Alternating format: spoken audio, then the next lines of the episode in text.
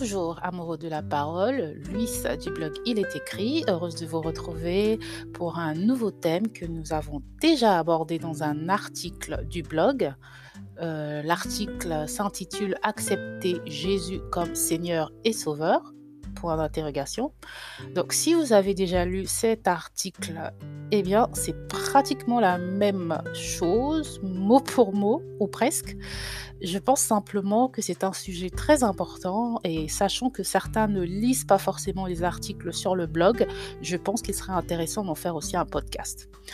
Euh, je m'excuse d'avance pour tous les bruits de fond parce qu'en ce moment c'est un peu, c'est super compliqué pour moi d'enregistrer ces derniers temps, impossible de trouver des moments de tranquillité. Voilà, désolé. Donc, euh, j'espère que tout va bien se passer. Donc, euh, pour introduire ce sujet, euh, j'ai choisi de vous lire ce passage de Jean au chapitre 10. Je cite les versets 25 à 30. Jésus leur répondit, Je vous l'ai dit, et vous ne le croyez pas, les œuvres que je fais au nom de mon Père rendent témoignage de moi.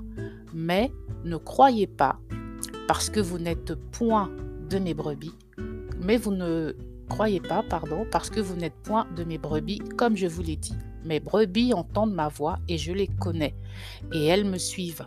Je leur donne la vie éternelle, elles ne périront jamais, et nul ne les ravira de ma main. Mon Père, qui me les a donnés, est plus grand que tous et personne ne peut les ravir de la main de mon Père. Moi et le Père, nous sommes un. Focalisons-nous sur ce verset 30 qui dit Moi et le Père, nous sommes un. D'où le titre de ce podcast Jésus est Dieu. Nous savons que nulle part dans la Bible, nous ne lisons, nous ne voyons Jésus affirmer qu'il est Dieu en disant ⁇ Je suis Dieu ⁇ Non, ce, n'est écrit nulle part, mais nous avons un certain nombre d'éléments qui nous amènent à le comprendre.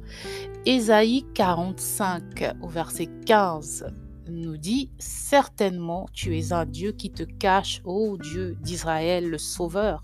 Alors oui, nous avons un Dieu qui se cache qui ne cherche qu'à être trouvé, découvert, révélé. Dans notre euh, article, nous sommes partis de l'expression accepter Jésus comme Seigneur et Sauveur pour démontrer la divinité de Jésus.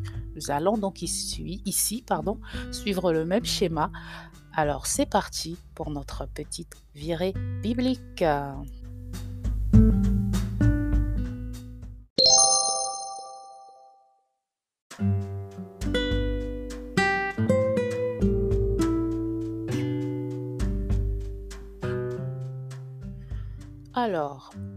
Premièrement, qu'est-ce qu'un sauveur? C'est celui qui participe au salut de quelqu'un. Jésus est donc le sauveur par excellence puisque son sacrifice à la croix nous a rachetés, nous a lavés de nos péchés et nous a rendus héritiers avec lui de la vie éternelle, comme nous le montre ce passage de Jean chapitre 3 des versets 13 à 17. Je cite donc, Car Dieu a tant aimé le monde qu'il a donné son Fils unique afin que quiconque croit en lui ne périsse point, mais qu'il ait la vie éternelle. Car Dieu n'a point envoyé son Fils dans le monde pour condamner le monde, mais afin que le monde soit sauvé par lui. C'est clair et net, Jésus est notre Sauveur, notre Libérateur, notre Rédempteur. D'ailleurs, le nom Jésus en lui-même signifie Dieu sauve. Le mot Jésus est la forme latine du grec Jesus, qui est à son tour la traduction de l'hébreu Yehoshua, qui signifie Dieu est salut. Le nom même de Dieu est présent dans le nom de Jésus. Et ce verset 30 de Jean 10 euh, résonne mieux nous. Je cite, Moi et le Père, nous sommes un. Ensuite, qu'est-ce qu'un Seigneur? Il est écrit dans le livre de Philippiens au chapitre 2, verset 11, et que toute langue confesse que Jésus-Christ est le Seigneur à la gloire de Dieu le Père. Le terme Seigneur est souvent utilisé pour s'adresser à Dieu et à Jésus.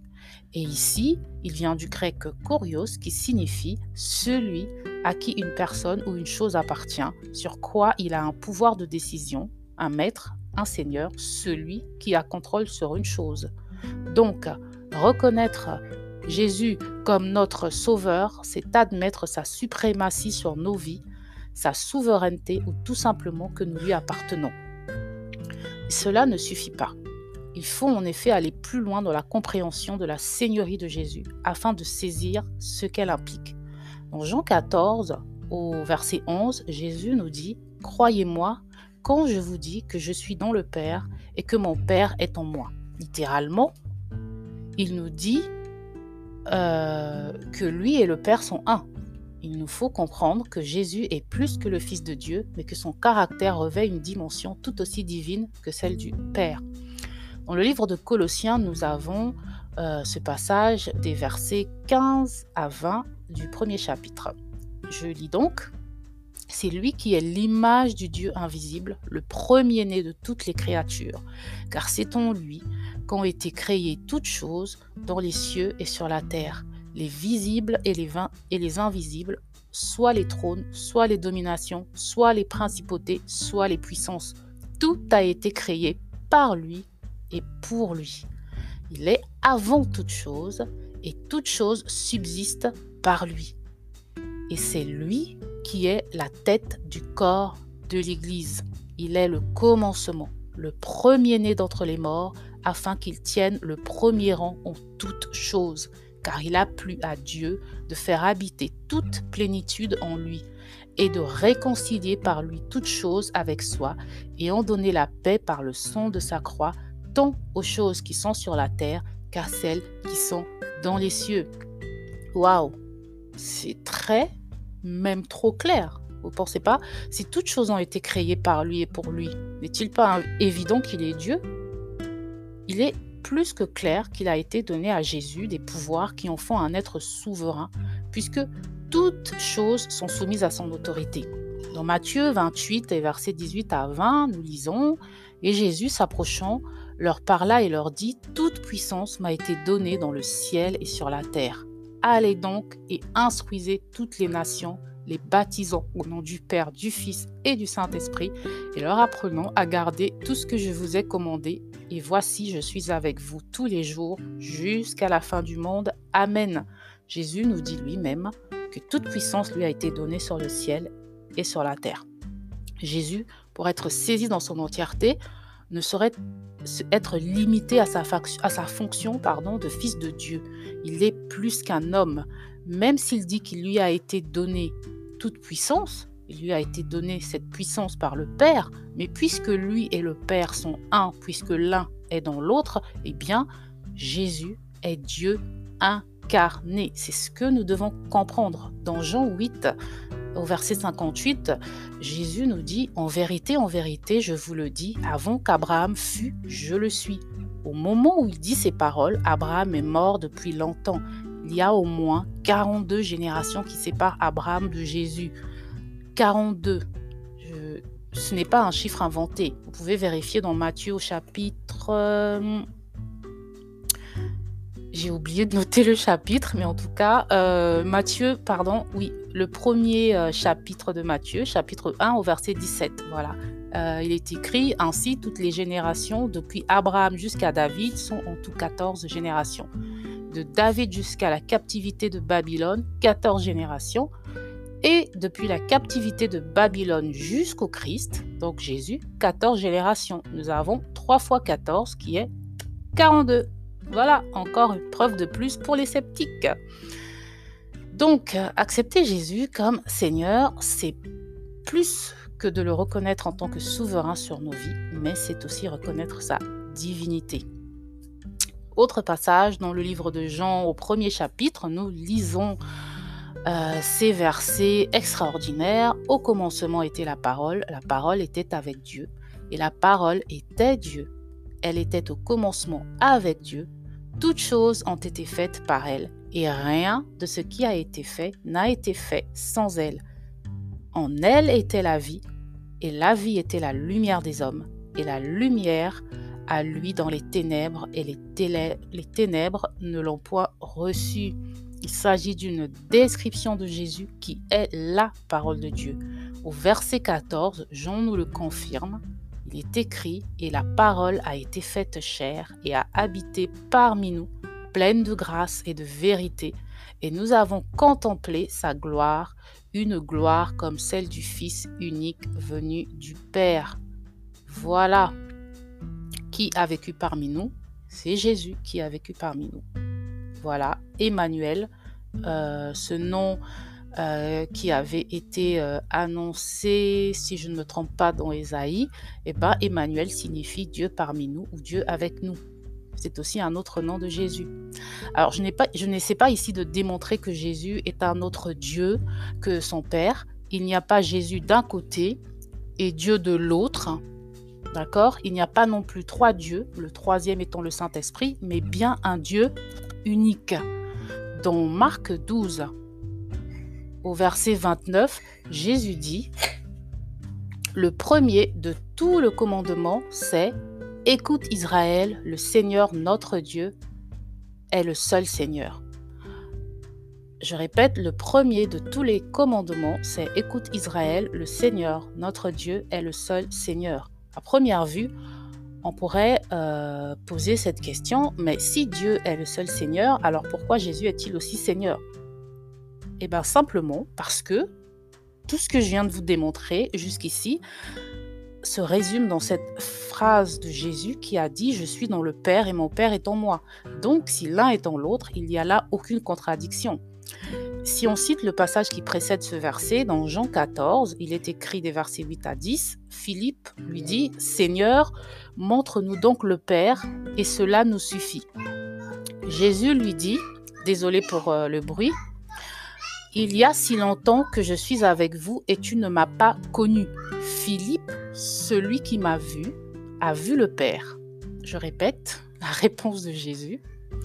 Jésus lui dit, il y a si longtemps que je suis avec vous et tu ne m'as pas connu. Philippe, celui qui m'a vu, a vu le Père. Comment donc dis-tu, montre-nous le Père? Ne crois-tu pas que je suis dans le Père et que le Père est en moi? Ce sont là les paroles de Jésus en personne. Rien de plus clair. Regardons de plus près ce verset de Marc 12, le verset 29. C'est une tradition pardon, une traduction issue de la Bible Sterwald en français. Si on la compare avec la version anglaise de la New King James Version, on lit Hear, O Israel, the Lord our God, the Lord is one. Lorsque nous cherchons dans le grec, on voit que le mot traduit par unique ou seul dans certaines versions est en fait le mot Hais, H-E IS, prononcé Heis, voilà, on le prononce Heis, qui signifie 1, comme le chiffre 1. Donc, on pourrait penser que ce verset nous affirme aussi l'unité de Dieu qui est à la fois Père, Fils et Esprit. Il est un. Le livre de Colossiens au chapitre 2 nous dit des versets 8 à 9, Prenez garde que personne ne vous séduise par la philosophie et par de vaines tromperies, selon la tradition des hommes, selon les rudiments du monde, et non selon Christ, car en lui toute la plénitude de la divinité habite corporellement. Si toute la plénitude de la divinité habite corporellement une personne, eh bien c'est que cette personne est divine on pourrait continuer comme ça à donner des exemples dans la Bible, mais finissons par ce passage d'Apocalypse au chapitre 1 des versets 4 à 7. Jean aux sept églises qui sont en Asie. La grâce et la paix vous soient données de la part de celui qui est et qui était et qui sera, et de la part des sept esprits qui sont devant le trône, et de la part de Jésus-Christ, le fidèle témoin le premier-né d'entre les morts et le prince des rois de la terre, à celui qui nous a aimés et qui nous a lavés de nos péchés par son sang, et qui nous a fait rois et sacrificateurs de Dieu son Père. À lui soit la gloire et la force au siècle des siècles. Amen. Voici, il vient sur les nuées, et tout œil le verra, ceux mêmes qui l'ont percé, et toutes les tribus de la terre se frapperont la poitrine devant lui. Oui, Amen, je suis l'alpha et l'oméga, le commencement et la fin, dit le Seigneur, celui qui est et qui était et qui sera le Tout-Puissant. Il est important de saisir que Jésus est notre Dieu, car il est important d'avoir la connaissance exacte de celui que nous présentons au monde. Merci de m'avoir écouté et à bientôt pour de nouvelles aventures bibliques. Que Dieu vous bénisse. Ciao